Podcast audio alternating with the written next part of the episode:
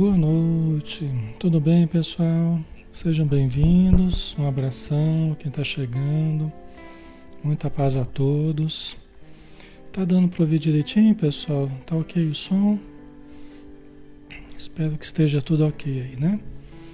Tá joia. Então vamos lá, né? Vamos começar. Já estamos na nossa hora, né? Vamos lá então, vamos fechar os nossos olhos e vamos buscar as forças superiores do nosso Mestre Jesus, de Deus nosso Pai e de toda a espiritualidade que aqui está. Parentes nossos que nos amam e que estão em boas condições para nos ajudarem.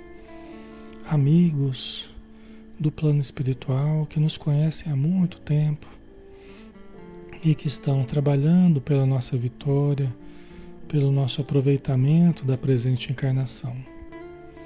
Ajuda-nos, Senhor Jesus, para que todos nós, ao adentrarmos este estudo, possamos adentrar num mundo de vibrações, de pensamentos, de palavras, em que nós nos sintamos mais harmonizados, mais plenos, mais pacificados no nosso interior um pensamento mais claro, com um sentimento mais doce, mais brando. E ajuda não somente a nós que aqui estamos, mas a todos aqueles que fazem parte do nosso ciclo de relações, de contatos, de trabalhos, de atividades diárias em nosso lar, no nosso ambiente de trabalho, no nosso ambiente social, e não apenas o nosso grupo em que nós entretemos contatos, mas todas as pessoas, todas as pessoas que estão necessitando de auxílio, todas as pessoas que estão hospitalizadas, que estão carentes de condições, tanto físicas quanto emocionais, morais, espirituais, tanto no plano da matéria quanto no plano do espírito. A todos esses irmãos nós enviamos o nosso carinho, as nossas energias, para que eles estejam suficientemente amparados. E pedimos a Ti, Senhor, que derrames sobre todos eles a radiância da Tua luz, o consolo do Teu coração. Obrigado por tudo, Senhor. Possamos aproveitar o estudo da noite, angariando mais paz, mais luz, mais conhecimentos, que são libertadores para todos nós. Que assim seja.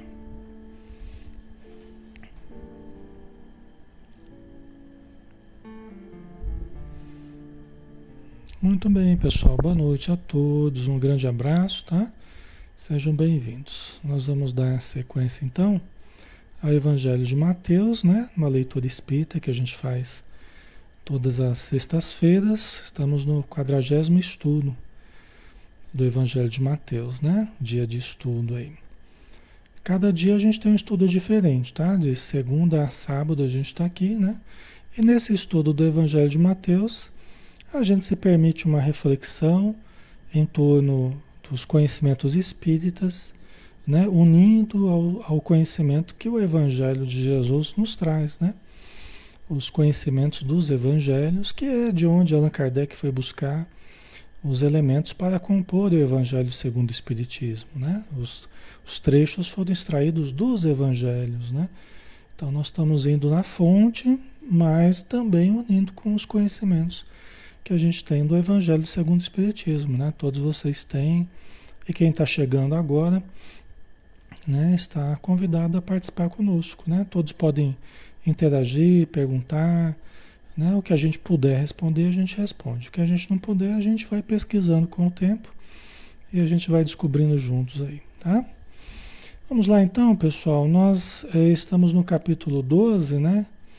Eu coloquei o, o último slide do, do, do tópico anterior para a gente engatilhar no próximo tópico, né? Só para a gente lembrar aqui, para a gente aquecer né? As nossa, a nossa memória, né? Então, em seguida disse ao homem: estende a mão, e ele estendeu, e ela ficou sã, como a outra. Então os fariseus saindo dali tramaram contra ele sobre como acabariam com ele, né? Porque estava na sinagoga, Jesus estava com seus discípulos na sinagoga e um homem estava ali é, pedindo ajuda porque ele tinha uma mão atrofiada, né?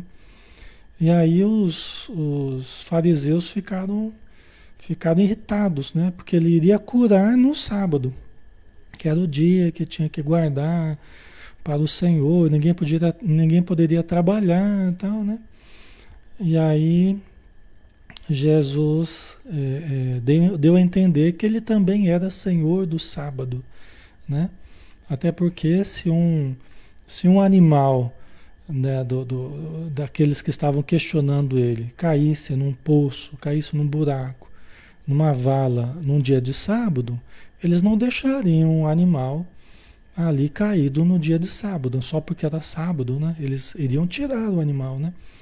Aí Jesus fala que nós somos muito mais, o ser humano é muito mais do que um animal, né? No sentido assim evolutivo, ele quer dizer, né? E, e aí ele curou o Senhor, né? O, o, a pessoa que estava com a mão atrofiada, e os fariseus ficaram tramando, né? Sobre como iriam acabar com ele, ficaram muito irritados com essa situação, né? Ao invés de, ao invés de observar o fenômeno maravilhoso e amoroso que Jesus tinha, tinha feito, né? Um fenômeno caridoso, né?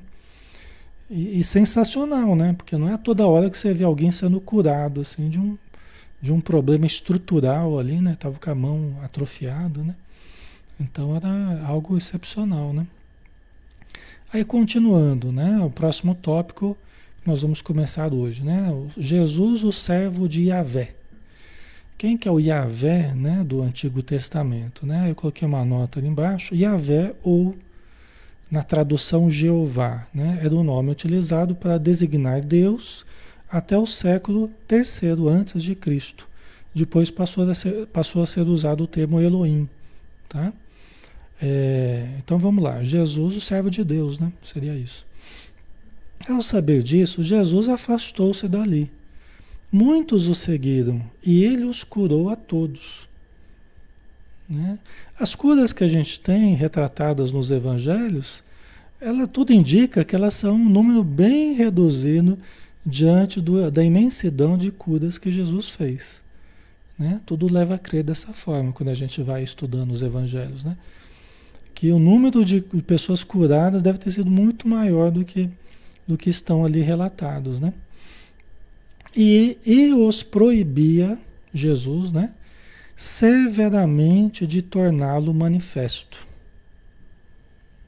a fim de que se cumprisse o que foi dito pelo profeta Isaías. Daqui a pouco a gente vê o que foi, o que foi dito pelo, pelo profeta Isaías, né?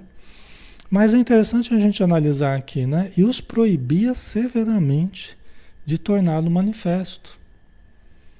Né? Então, algumas pessoas é, dizem assim: ah, Jesus, Jesus pedia para as pessoas não contarem, para todo mundo contar e para divulgar mais rápido, né? Eu não acredito, eu não acredito nessa psicologia reversa aí, que Jesus teria usado essa psicologia reversa para divulgar mais. Eu não acredito, eu particularmente não, não creio nisso, tá? é, dizendo que não era para as pessoas contarem de jeito nenhum, com a intenção de que elas contassem. Eu não acredito nisso. Acredito realmente que é, Jesus queria a maior discrição possível. É, ele estava adotando, pelo que tudo indica, né? Ele estava adotando uma atitude discreta, o mais possível discreta, porque não seria possível muita discrição é, em vista dos fenômenos que ele estava produzindo, as curas né, maravilhosas e tal. Mas na medida do possível ele pedia para as pessoas, olha, não conta para ninguém isso que a gente fez aqui, tá? Acredito eu que era para Jesus ter tempo de trabalhar, ter tempo de ensinar, ter tempo de, de, de dar a lição que ele precisava dar. Né? Porque se a coisa corresse muito rapidamente, mais rapidamente do que correu, talvez Jesus não tivesse nem tempo de dar a lição que ele queria nos dar. Né? Talvez ele ficasse muito menos tempo. E olha que ele ficou três anos, é o que é um tempo relativamente curto, né? Ele ficou na, no trabalho é, é, público dele, né? O trabalho público foi de aproximadamente três anos. Talvez se, ele, se as pessoas divulgassem muito mais rapidamente a coisa, talvez nem chegasse a isso, né? Provavelmente. E os espíritos nos falam, os espíritos nos falam, Joana de Ângeles, inclusive, nos fala do o imperativo da atitude discreta, né? Que nós precisamos ao máximo possível, é lógico, né?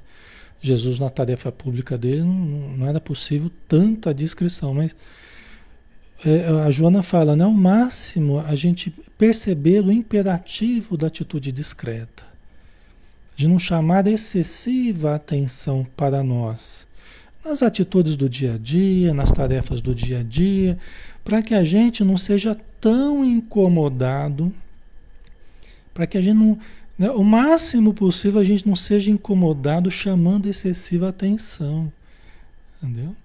Para ir fazendo o trabalho que a gente tem que fazer, mas com o máximo possível de descrição, sem chamar a atenção de certas pessoas que poderiam nos destruir, poderiam destruir Jesus, como foi feito, né? Mas aí ele tinha pelo menos conseguido já dar uma, uma lição suficientemente sólida, né? Através desses três anos aí, né? Mas são reflexões, tá, pessoal? A gente está aqui num exercício de reflexão, todos nós temos o direito de refletir, né? pesquisar, buscar informações, ler, concluir dentro de nós. Né? Aqui é apenas uma reflexão, tá? Certo, né?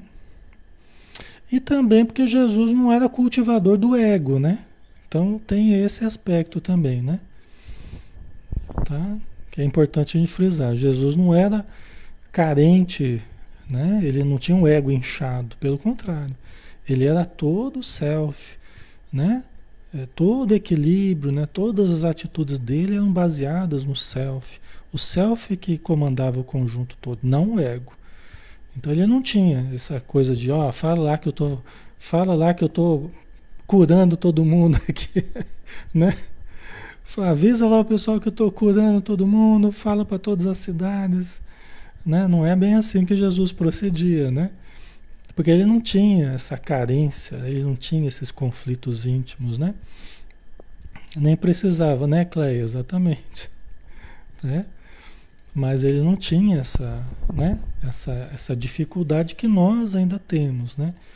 Nós, seres humanos, ainda temos dificuldade com o ego, né? Mas Jesus, ele era, ele era todo, todo self, né? Todo ser profundo que dominava ali, né?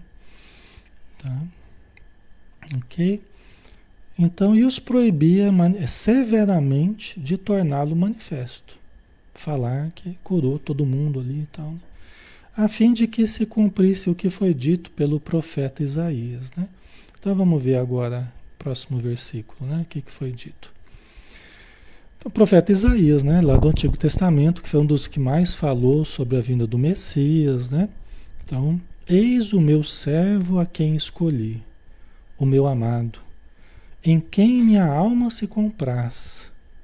Porei meu espírito sobre ele e ele anunciará o direito às nações. Ele não discutirá nem clamará, nem sua voz nas ruas se ouvirá. A atitude discreta de Jesus, né? Eu acho que esse, esse finalzinho aqui reflete né, essa atitude. Ah, mas é lógico que ouviram a voz de Jesus nas ruas, né? Não vamos, não vamos chegar a tanto literalismo, né? É lógico que. Mas Jesus, ele, ele, ele não ficava fazendo muito alvoroço. Jesus, ele buscava ali as pessoas, né, as situações simples, dava os seus ensinamentos com simplicidade, sem escândalo, sem alvoroço, sem né, procurar chamar. Não era a intenção dele chamar muita atenção. A intenção dele era ajudar um aqui, ajudar outro ali, né? E quando ele estava com a multidão, ele é, sempre contava parábolas. Né? Diz que ele não ficava conversando com a multidão, ele contava parábolas, contava as histórias. Com os discípulos ele se permitia é, é, conversas né, com mais frequência, mas com a multidão ele usava muito as parábolas. Tá? Certa, certamente para alcançar mais o coletivo, alcançar o inconsciente coletivo, né? porque as parábolas elas são hipnóticas, elas atingem o inconsciente. Tá? Não sei se vocês sabem, né? mas as parábolas são usadas até terapeuticamente. Dentro da psicologia, né? a gente usa as parábolas é, é, histórias né, no sentido terapêutico. Né? E Jesus usou as parábolas certamente com essa função terapêutica, né? para atingir a massa que o ouvia, né? mas aqueles que não entendessem as parábolas, eles ficavam tranquilos. Porque, ah, só uma historinha lá, não entendi muito bem o que, que ele falou, né? Ouçam quem tem ouvidos para ouvir, vejam quem tem olhos para ver, né? Então, aqueles que conseguiam aprender o sentido das parábolas, aí geravam uma abertura de consciência, né? gerava uma reflexão. Agora, quem não entendesse ficava tranquilo, não se perturbava com as informações, né? Certo? Manuel, populismo zero, né? E nem precisava, exatamente, não precisava nada disso, né? Ok. Isso aí, né, pessoal? Então, é lógico, né? É, é, é, deixa eu. É, como é que é? Esqueci o nome aqui do. Peraí. Isaías. Né? Eu estava tentando lembrar o nome de Isaías, é né? tanto nome que a gente se confunde, né? Então, a, profecia de Isaías, né, a respeito de, do enviado por Deus, né, do Messias, tal. Eis o meu servo a quem escolhi o meu amado, em quem minha alma se compraz. Porei meu espírito sobre ele. Né? Quer dizer, olha a proteção divina, da espiritualidade toda servindo Jesus, né? Por quê? Porque era alguém que estava numa missão muito importante aqui na Terra, né? Então estava tendo todo o amparo para essa missão importantíssima de Jesus, né? E ele anunciará o direito as nações. Interessante isso aqui, né? Vale a pena a gente frisar. Anunciará o direito. Só que é um direito novo, né? É um direito com artigos novos aí.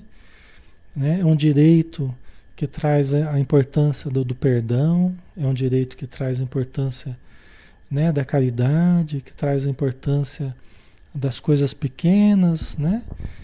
do auxílio recíproco às pessoas, amai-vos uns aos outros, né, como a vós mesmos. Tal. Então é um direito baseado no amor, né? Interessante, né? É um direito. Os dez mandamentos é, são a base do direito, né? Então Jesus ele veio ampliar os dez mandamentos, ele veio ampliar o entendimento sobre os dez mandamentos. Né? Eu não vim destruir a lei, mas vim para que ela se cumpra, né? Então ele veio trazer uma noção mais justa de direito, né? Baseado no amor, né? Então é, ele anunciará o direito às nações. Ele não discutirá, né? nem clamará, nem sua voz nas ruas se ouvirá. Né? Certo? Então vamos lá.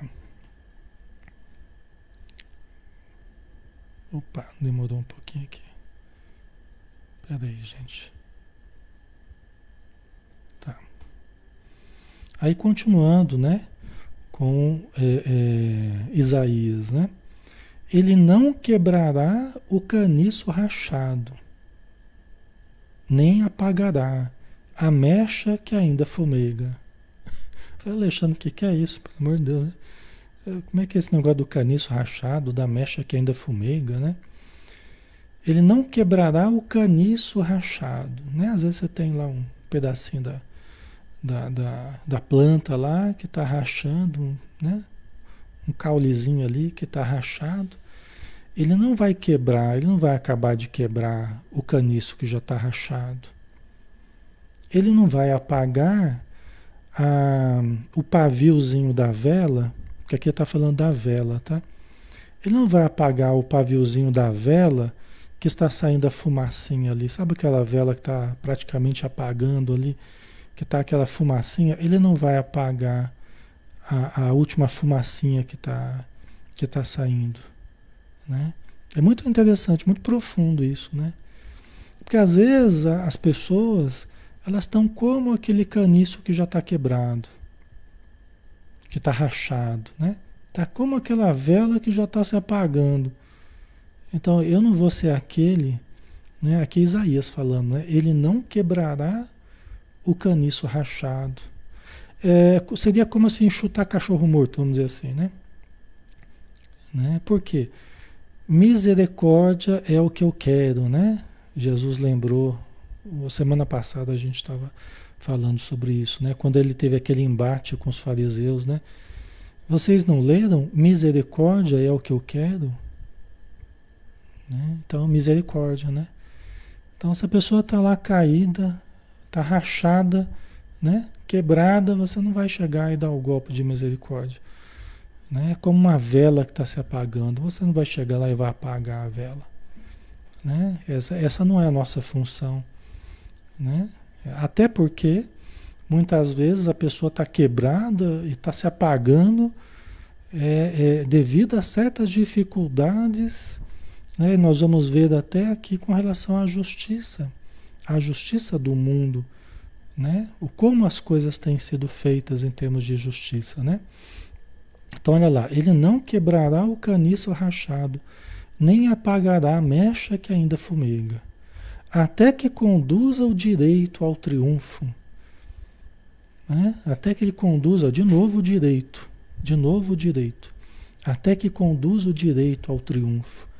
Quer dizer, até que nós tenhamos realmente um direito é, triunfante do ponto de vista espiritual, né? legítimo, verdadeiro, né? porque muitas pessoas estariam como esse caniço rachado aí, ou como essa vela se apagando até em função do, do esmagamento das no, da nossa justiça material, né? dos prejuízos da nossa, da nossa vida material, né? muitas vezes injusta do ponto de vista material, né? é, é injusta perante aqueles até que são bons, até aqueles, aqueles que estão com boa vontade perante a vida, que estão procurando fazer o bem, muitas vezes são até mais perseguidos pela justiça, né? É o que a gente vê, não é, pessoal? Então, até que conduza o direito ao triunfo, e no seu nome as nações porão sua esperança. Né? Então, nós ainda estamos esperando por ver isso aqui, né? Né? Nós temos a esperança, né? Nós estamos esperando as nações, né? Colocarem em Jesus a esperança delas, né? que a gente está vendo tanta coisa aí tomar o espaço né, de, de Jesus, que deveria ter, o espaço que Jesus deveria ter nos nossos corações, nas nossas vidas, né? E aqui Isaías está falando, né? E no seu nome as nações porão sua esperança. É o que a gente espera, né? É o que a gente realmente tem esperança, né? Que o planeta todo reconheça um dia a importância dos ensinos de Jesus, né? não é exatamente da personalidade de Jesus, embora a gente saiba que a personalidade de Jesus, a, a, o que ele representa é extraordinário, é o governador do planeta. Mas pelo menos os ensinos de Jesus, né? pelo menos o, o entendimento sobre a, a, fraternidade que Jesus veio, veio nos dar mostra, né? É importante isso, né? Certo, pessoal? Aí a gente entra num, num outro item aqui. A gente entra no próximo item, tá, pessoal? Ainda no capítulo 12, Jesus e Beuzebu. A gente vai entrar de novo nesse assunto porque o texto ele vai, ele entra de novo nesse assunto, tá? Então vamos lá, paciência conosco aí, tá, pessoal? A gente está seguindo a sequência aqui, né? Então trouxeram-lhe um endemoniado cego e mudo Olha só, um endemoniado, ou seja, um influenciado, obsediado, né, perturbado espiritualmente, cego e mudo. Então ficou claro aqui no Evangelho que a cegueira e a mudez estavam, pelo jeito aqui, estavam associadas à influência espiritual. Alexandre, mas a pessoa pode ficar cega por influência espiritual? Pode.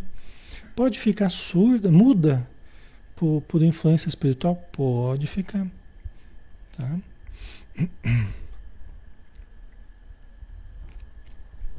Certo, pessoal?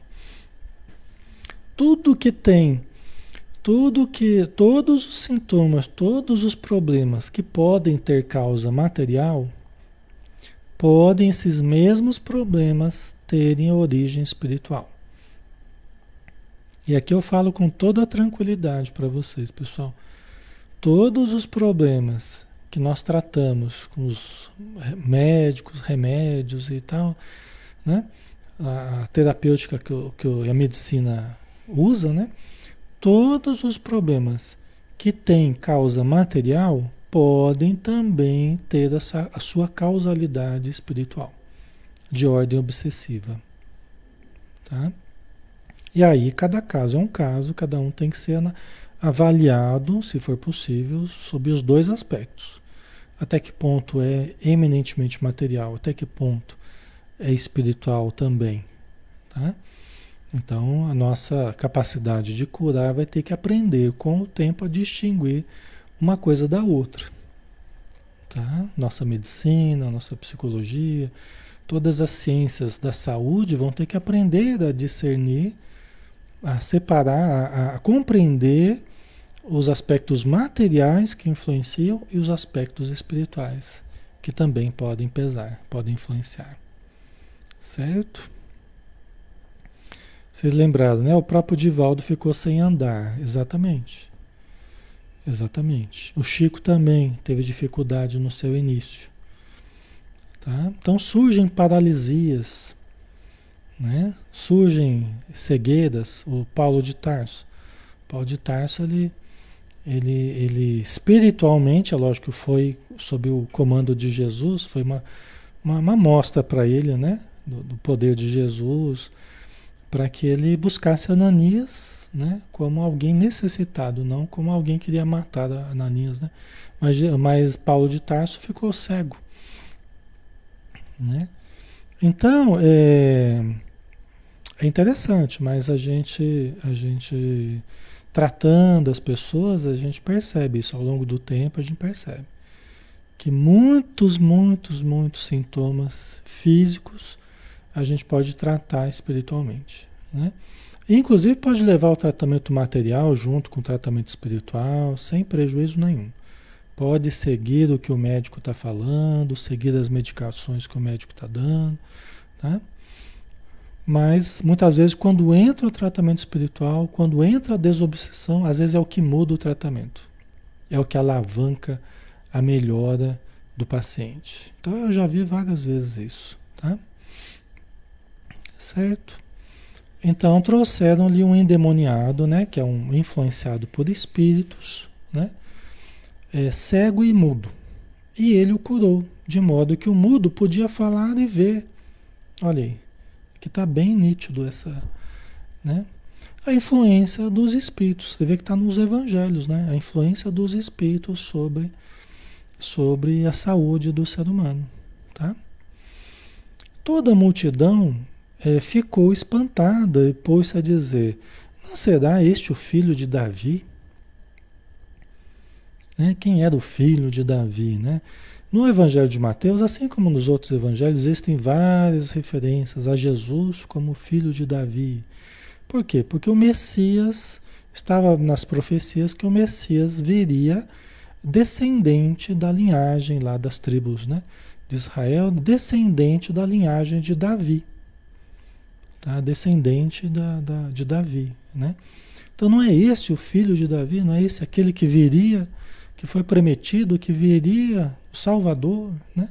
Então a multidão começava a, a, a, a analisar essa possibilidade. Né? Tá?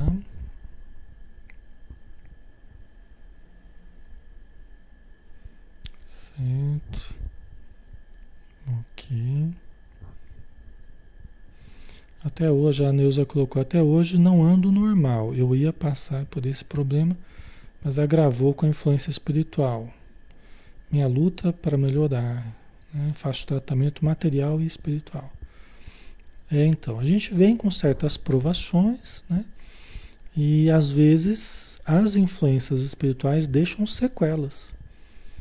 Né? O impacto de certas influências pode deixar sequelas em alguma parte do corpo, que aí você consegue ajudar, mas aquele período de uma influência mais forte, mais intensa, ele ficou, ele criou desajustes no corpo, criou desajustes no sistema nervoso, em, alguma, em algum membro, em algum órgão, no olho, né? Eu já vi ataques espirituais assim de deixar quase a pessoa cega. Eu já presenciei ataques espirituais assim, de deixar quase a pessoa cega. Tá? Então tem muita coisa nesse campo aí que a gente, com o tempo, a gente vai aprendendo, né? Tá? Então a multidão já estava questionando se ele não era né, justamente o filho de Davi, o, o Messias, né? Mas os fariseus, ouvindo isso, disseram: Ele não expulsa demônios senão por Beuzebu, príncipe dos demônios. Por quê? Eles já estavam meio por aqui com Jesus, né? Os fariseus, né? Já estavam irritados com Jesus. Aí a multidão começava a falar: ah, isso aí não é o filho de Davi, não, isso aí não é o, o Messias, o Salvador. Aí que os fariseus ficavam mais irritados, né? E aí eles falaram: ele não expulsa demônios senão por Beuzebu príncipe dos demônios. a pessoa que coisa falar isso de Jesus, né? E o que, é Beuzebu, né? Beuzebu é uma palavra que vem de Baal-Zebu, que era, eram mitos cananeus e filisteus sobre é, a pessoa do diabo, vamos pensar assim, né? Eram mitos antigos, né, de, de cananeus e filisteus sobre o diabo. Né? Então, Beuzebu, o diabo, seria a mesma coisa, tá? Então os fariseus falavam que ele expulsava os, os demônios porque ele era o príncipe dos, dos demônios, né? Ou seja, era alguém muito ruim, né? O que nós sabemos que não era, né? Longe disso, né? É, imagina, né? É, mas hoje você vê o espiritismo ainda luta com isso, né? O espiritismo, né? Está ali tentando ajudar as obsessões, né? A desobsessão né? as pessoas a melhorarem o seu padrão de vida mental, emocional, ajudando os espíritos obsessores né? que estão influenciando. E ainda o pessoal fica falando que espiritismo é coisa do, coisa do demônio, né? Do mesmo jeito que fizeram com Jesus, né? Ok? Né? Então, para nós é até confortador, né? Ver que falado isso de Jesus, né? Falar da gente não tem problema nenhum importante é o que a gente sabe que é a verdade. A verdade é que a gente tem estado assessorados pelos bons espíritos para socorrer os necessitados, os rebeldes, os espíritos levianos, né? Então, mas sob a assistência dos bons espíritos, né? Tá? Aí Jesus, né? Conhecendo os seus pensamentos, Jesus lhes disse: Todo reino dividido contra si mesmo acaba em ruína. E nenhuma cidade ou casa dividida contra si mesma poderá subsistir. Né? Porque estão falando que ele espanta, expulsa os demônios por causa que porque ele é o, príncipe dos demônios, né? Aí Jesus está falando assim, olha, todo reino dividido, ele não se sustenta. Ele acaba arruinado. Toda casa dividida acaba arruinada. Ora, se Satanás, aquele usou outro termo, mas que é termo sinônimo aí, né? Beuzebu, diabo, Satanás. Vamos tratar como termos sinônimos aqui, né? Ora, se Satanás expulsa, expulsa Satanás, está dividido contra si mesmo. Então, como, como poderá subsistir seu reinado? Ele usou da lógica, né? Olha, se eu sou o, o Satanás ou Beuzebu, seja que for, e eu eu tô indo contra os, os próprios demônios, né? Alguma coisa está errada, né? eu, eu, teria que estar a favor dos demônios. Eu estou indo contra os demônios, eu estou expulsando os demônios. Para libertar das pessoas, alguma coisa está errada nisso aí, né? nessa lógica que vocês estão usando. Né? Então, se Satanás expulsa Satanás, está dividido contra si mesmo. Como então poderá subsistir seu reinado? Né? Então, muito coerente, né? muito lógico o pensamento de Jesus. Né?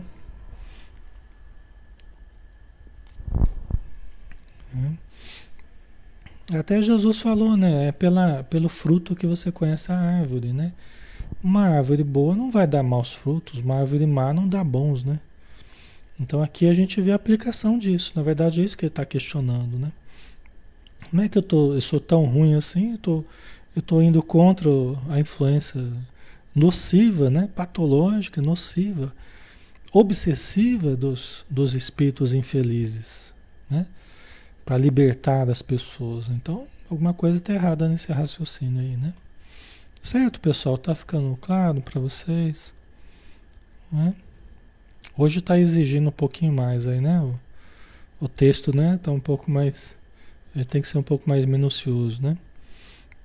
Se eu expulso os demônios por Beuzebu, por quem os expulsam os vossos adeptos? né? Aqueles que seguem os fariseus, aqueles que são adeptos, porque eles também, eles também eh, lidavam com influências negativas que eles tentavam resolver dentro dos rituais deles. Assim como até hoje tentam fazer exorcismo, tentam fazer uma coisa ou outra, simpatias e tentam, né? Mil formas aí para melhorar a situação espiritual das pessoas. Isso sempre existiu, né? Aí Jesus usa para ele dar o golpe de misericórdia. Né? Se eu expulso os demônios por Beuzebu, por quem os expulsam os vossos adeptos? Quando vocês têm que lidar com esses problemas nas pessoas também. Né? Por quem, por quem os vossos adeptos expulsam então? Se eu expulso por Beuzebu, e vocês, por quem é? Quer dizer, não pode, não pode tentar ajudar a pessoa que está precisando, né? Não pode tentar ajudar? Que é só a gente tentar ajudar e a gente já está com parte com parte com o diabo, né? Parte com é estranho isso, né? É só você tentar ajudar a pessoa. Se você não faz nada, tudo bem. Se você tenta ajudar, pronto, né? Então, por quem expulsam os vossos adeptos? Né? Por isso, por isso, eles mesmos serão os vossos juízes. Por quê? Né? Porque os, se, se outras pessoas estão fazendo isso por necessidade espiritual mesmo, né, da humanidade, às vezes a gente tem que lidar com isso. Muitas vezes eu já no ônibus é a pessoa que incorpora lá, às vezes na rua. Né? Vocês já viram situações assim? Às vezes a pessoa está numa situação pública ali, ela incorpora. E como é que você consegue lidar com a situação? Né? Quer dizer, a gente tem o contato com os espíritos, a gente entende a técnica da doutrinação, né? Não é que a gente vai conseguir resolver tudo, mas né, a gente está acostumado com esse, esse tipo de situação, né? E outros também, de outras religiões, também de certa forma estão acostumados com essas situações. Tem que lidar, porque sempre existiu isso, né? Então, essas pessoas que, que vão ter que lidar com casos assim, elas mesmas serão os juízes desses fariseus que estão julgando Jesus. Vocês entendem? Porque elas vão também com boa vontade, elas vão com amor e ajudam e acalma lá o espírito, adormece o espírito, né? Acalma o, o, o paciente ali, o, a pessoa que está obsediada, né? Endemoniada, segundo alguns, obsediada, segundo os espíritas, né? Cada religião vai dar um nome diferente, né? Ana Mara colocou, seriam os loucos? Veja bem, é, Ana Maria, o, os problemas psíquicos, eles de fato existem. Tá? O agravamento dos conflitos internos das pessoas existe. Né? O agravamento dos problemas emocionais das pessoas existe. Tá? Então, quando a gente fala da influência espiritual, nós não estamos negando a psiquiatria, negando a psicologia, negando que o ser humano tem conflitos dele mesmo. E é justamente em cima desses conflitos que as obsessões elas se, elas se estruturam. Tá? Não é através de outra coisa, é através disso mesmo. É justamente através de um psiquismo que está precário, que está com dificuldades, que está com baixa autoestima, que está com traumas do passado, né, da infância, da adolescência, que está com problemas de relacionamento, que está com problemas profissionais, que está né, abalada no seu psiquismo e fica mais fácil de certos espíritos aproveitarem, né? Existe um oportunismo aí, certo, pessoal? Existe um oportunismo, né? Porque a pessoa baixa a vibração, aí as influências, às vezes é, é espíritos vingativos do passado dela, né? Estão ali rondando, a hora que abaixa a vibração, aí, aí os espíritos se aproveitam, né? E aí pode sim levar a um estado de loucura, é, é, pode sim agravar um processo que já vinha caminhando bem, bem complicado, tá? Então você pode ter uma pessoa vivenciando um processo de loucura, mas também é, obsediada. Geralmente as coisas vão caminhando juntas, inclusive, tá? Geralmente vão caminhando juntas, né? Mas existe, é importante, aqui eu só estou distinguindo que existe um processo psíquico, uma deterioração psíquica, e existe também uma influenciação obsessiva. Dificilmente nós veríamos uma coisa distanciada da outra, tá? Dificilmente, porque se não tinha, passa a ter. Né? A, manuten a, a continuidade de certos conflitos mantidos, ela acaba favorecendo a influência espiritual. Tá? Certo? Mas a princípio são duas coisas aí, né? Que a gente precisa entender que acabam se juntando, né? Certo? Mas se é pelo Espírito de Deus que eu expulso os demônios, então o reino de Deus já chegou a vós.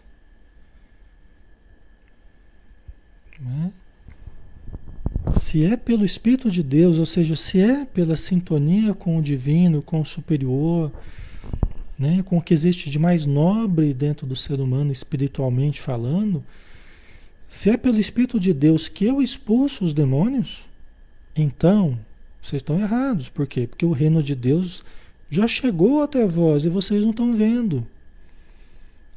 Né? O reino de Deus já está aí né? Nós já estamos tendo contato com o reino de Deus, nós já estamos tendo contato com a vida espiritual. Né? Eu estou aqui representando, no caso de Jesus, né? eu estou aqui representando o Pai, sintonizado com Deus, sintonizado com o Pai Celestial. E vocês estão brigando por mesquinharia, por poder, por dinheiro, vocês estão brigando. Né? Vocês estão querendo me pegar por, por, por coisas mesquinhas, né? Aqui eu, analisando, né? Vamos pensar no lugar de Jesus aqui, né? Tá? Vocês entendem, né?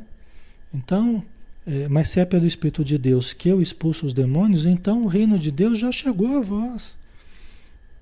Né? Já chegou, já está.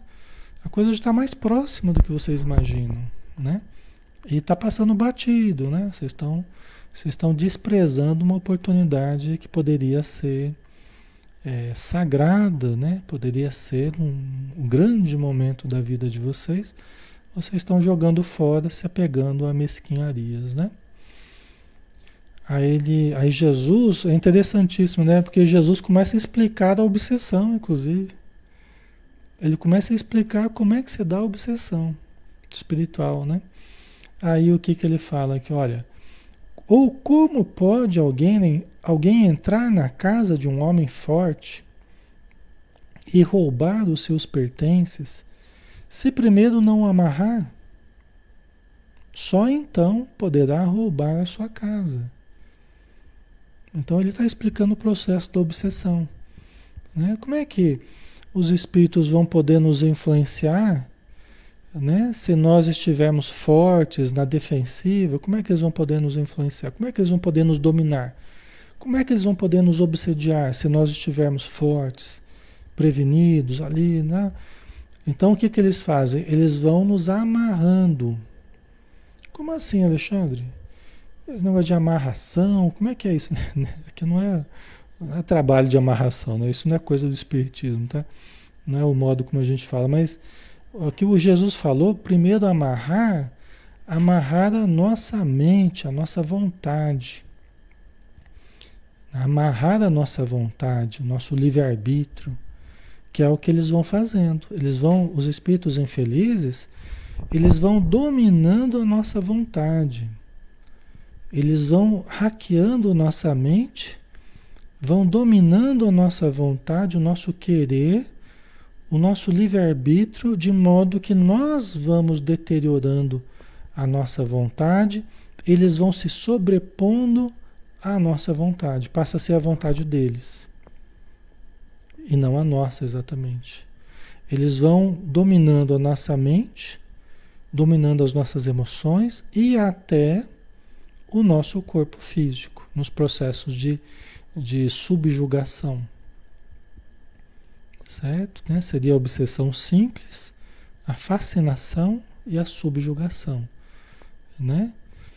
Três estágios praticamente da, da obsessão. Né?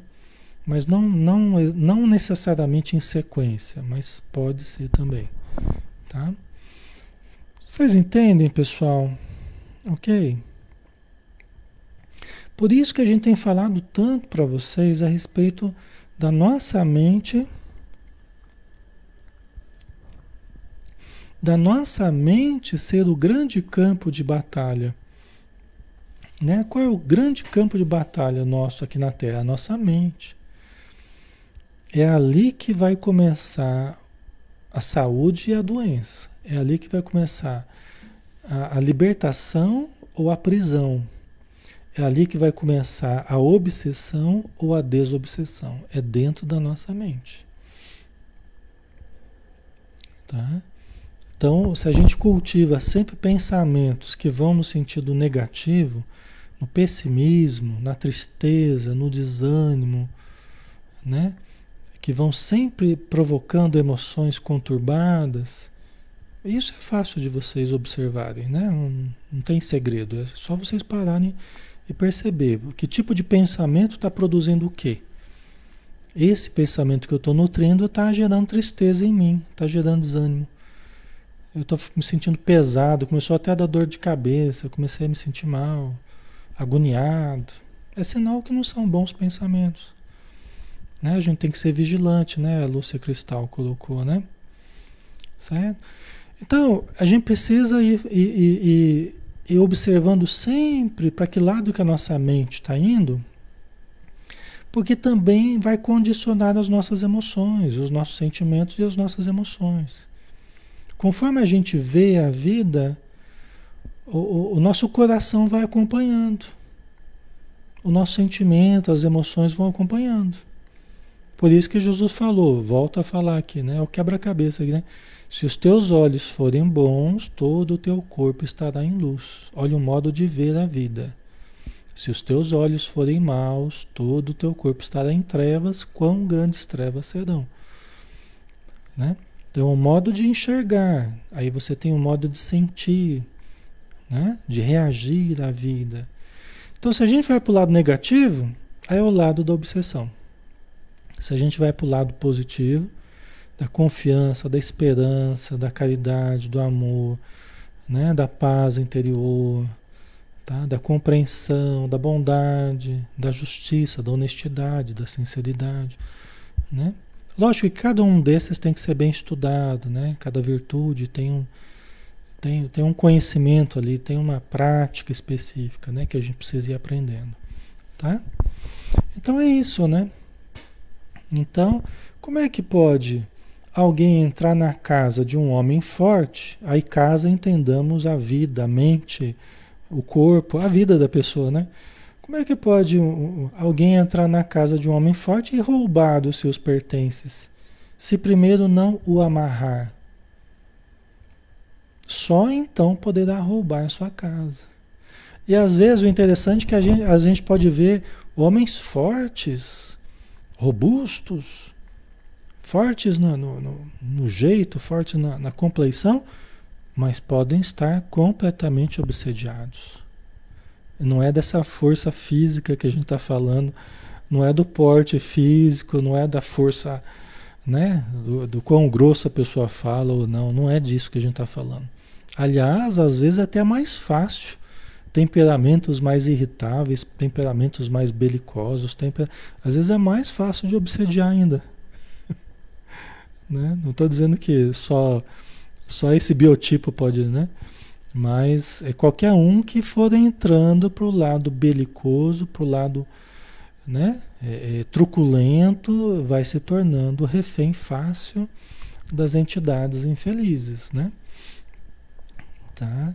Qualquer que seja, pode ter uma complexão forte, pode ser raquítico, mas se vai para o lado negativo, vai ter problemas com obsessão.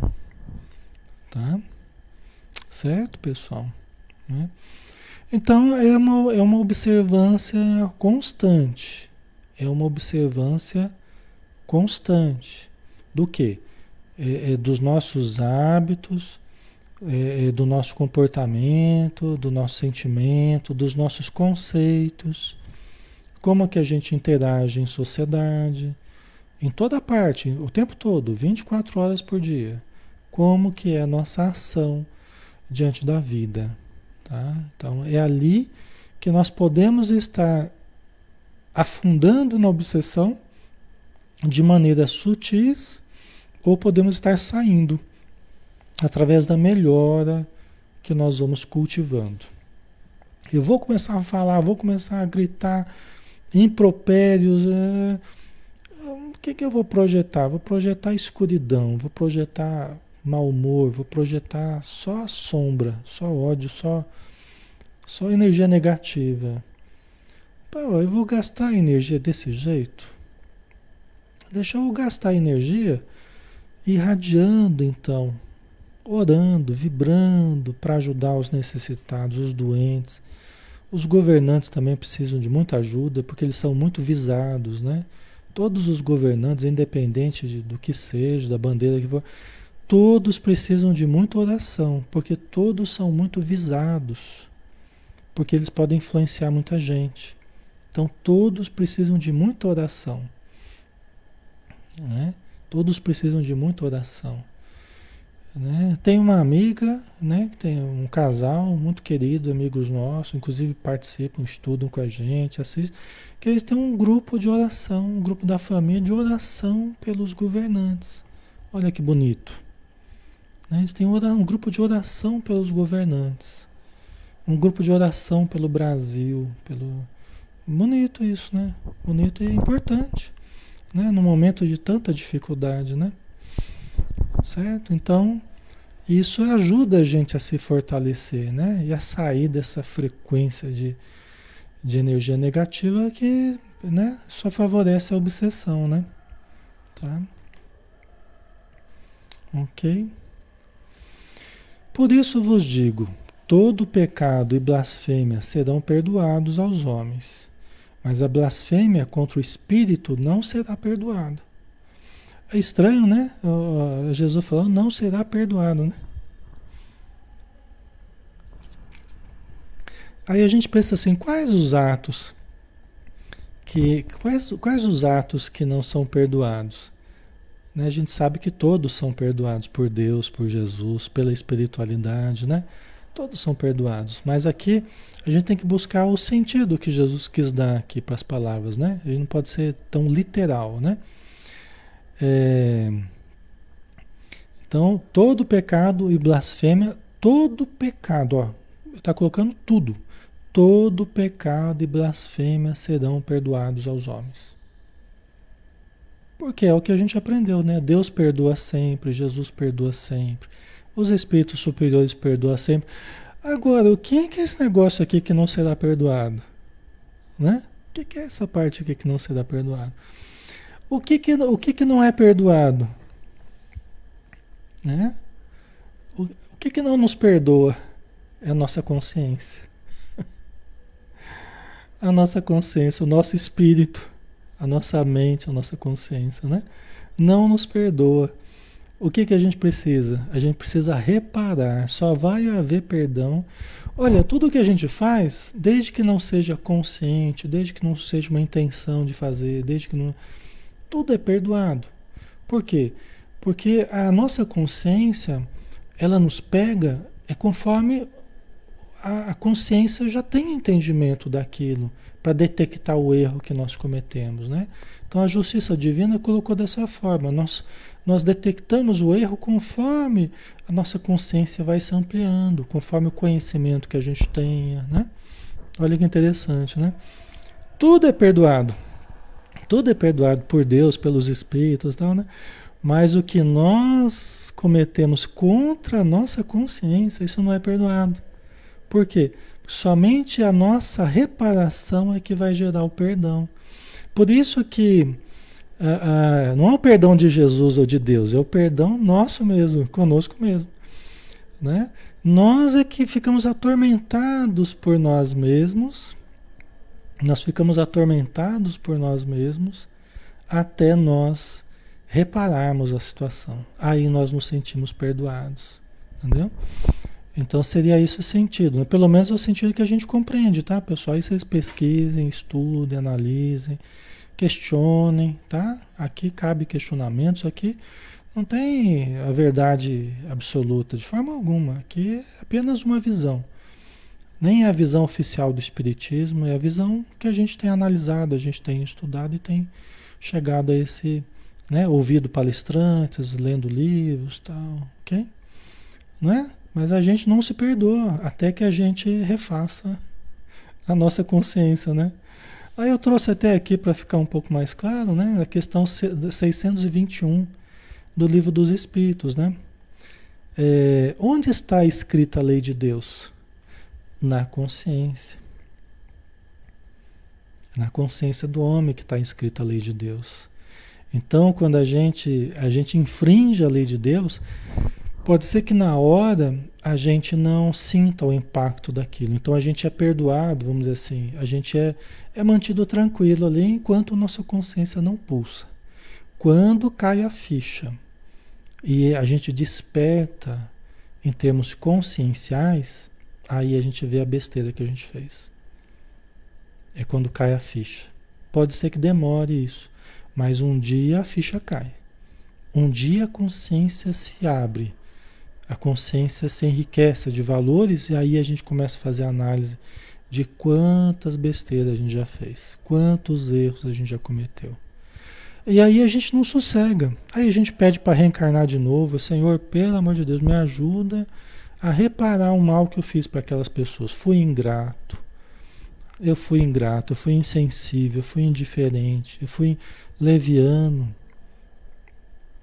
Gastei recursos que eu não podia ter gastado com besteiras, com bobagens. Hoje eu vejo a importância disso.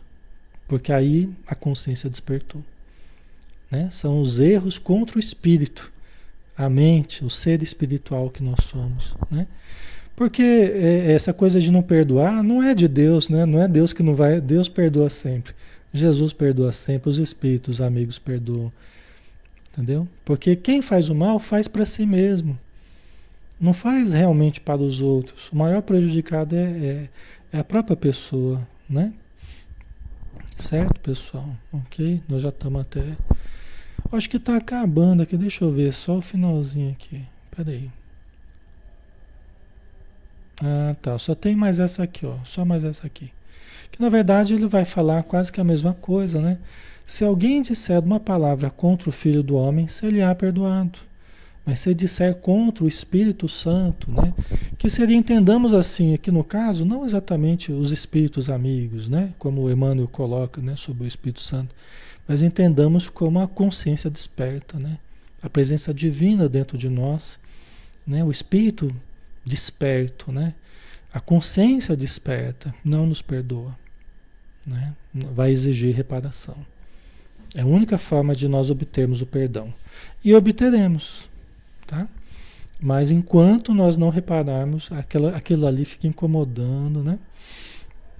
Então, se, é, se alguém disser uma palavra contra o Filho do Homem, se lhe há perdoado. Mas se disser contra o Espírito Santo, não lhe será perdoado. nem neste mundo, nem no vindouro. Olha que interessante. Quer dizer, não pode ser os espíritos amigos que não vão perdoar, não pode ser Jesus que não vai perdoar, não pode ser Deus que não vai perdoar. Quem é que não nos perdoa nem aqui nem lá?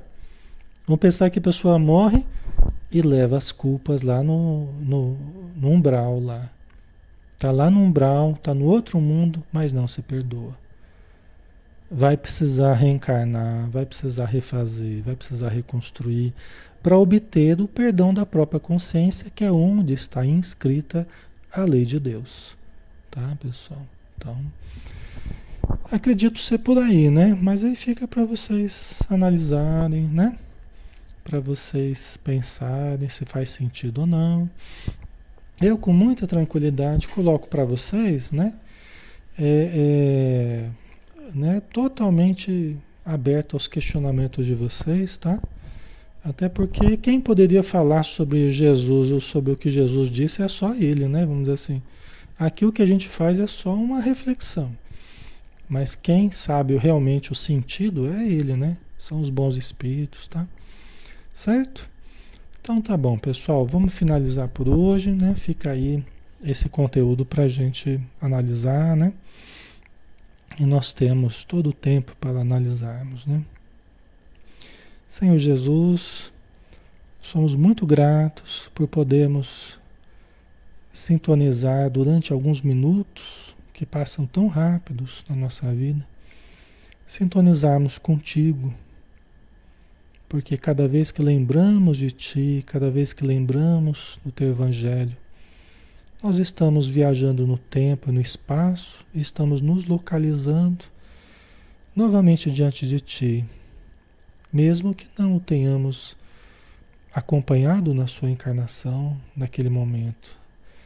Mas tudo está registrado no cosmo, tudo está registrado nos arquivos da vida, aos quais acessamos com o nosso sentimento, com o nosso pensamento, com a nossa vontade com o nosso real desejo de nos aprimorar. E dali extraímos a energia peculiar ao teu coração, ao teu ser, à tua luz. E nos sustenta, Senhor. Nos fortalece, nos alimenta, nos esclarece. E nós então podemos associar a tantas situações do dia a dia, porque o teu Evangelho é um manancial de luz para as nossas vivências materiais e espirituais. Não há problemas humanos que não estejam ali representados, não há dificuldades que não estejam ali expressas através de um exemplo ou de outro, de uma palavra ou de outra. Então, muito obrigado, Senhor. Muito obrigado à espiritualidade que nos auxiliou, está nos auxiliando, derramando sobre nós as bênçãos do passe, das energias radiantes que eles trazem a nosso benefício e a benefício de todos que sofrem. Obrigado por tudo, Senhor, e permaneça sempre conosco. E que assim seja. Obrigado, pessoal, pela presença de todos, pelo carinho de todos, pela compreensão. Amanhã a gente está junto, né? No, no, no livro Ação e Reação, novamente, às 20 horas, tá? Então todos estão convidados a participar. Tá? Um grande abraço, fiquem com Deus, pessoal. Até mais.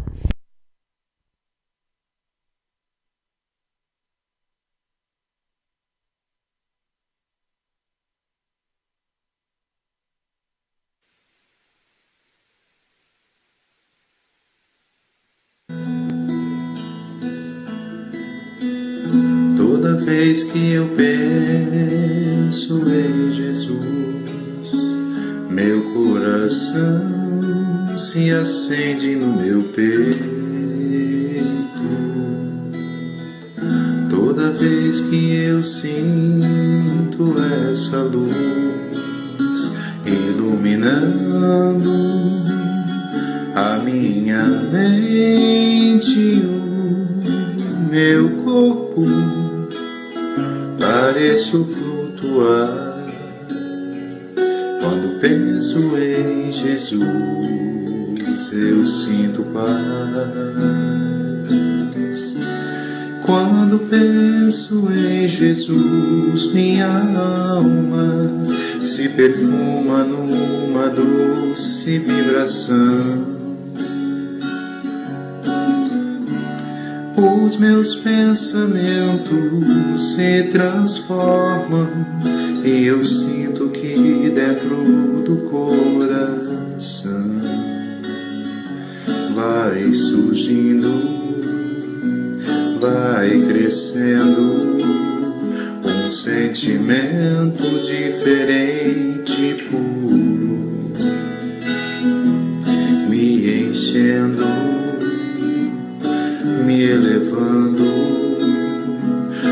transcendendo todas as fronteiras. E o mundo inteiro é alegria colorido como uma manhã de sol. Quase grito